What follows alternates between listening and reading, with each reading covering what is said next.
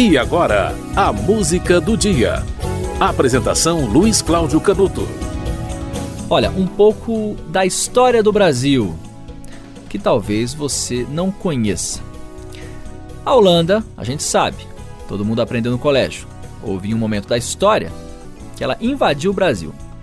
Pois é, a Companhia das Índias Ocidentais nomeou como governador da colônia holandesa no Brasil um conde chamado João Maurício de Nassau.